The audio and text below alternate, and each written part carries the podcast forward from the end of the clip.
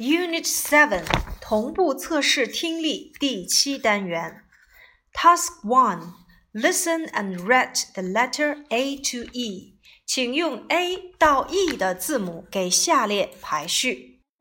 Number one, train, train.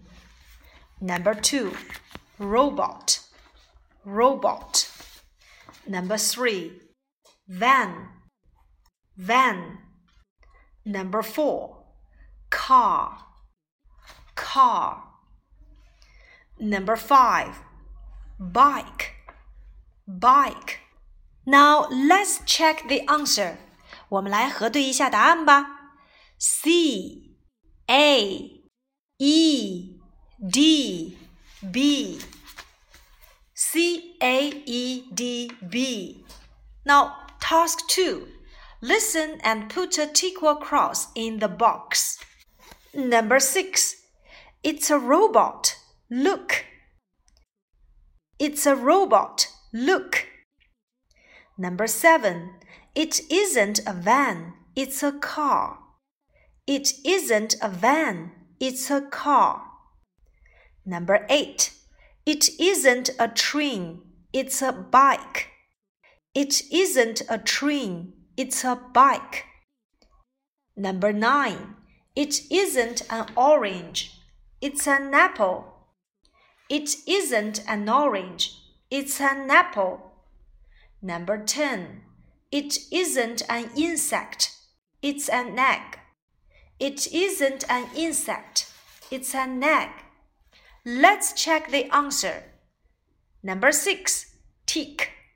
Number 7. Cross. Number eight, tick. Number nine, tick.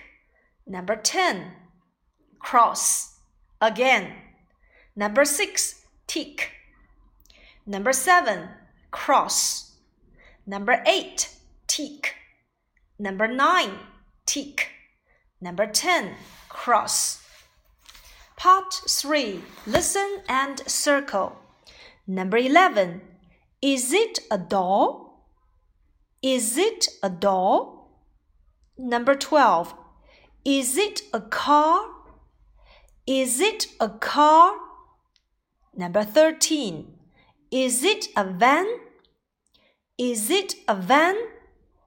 Number 14. Is it a train?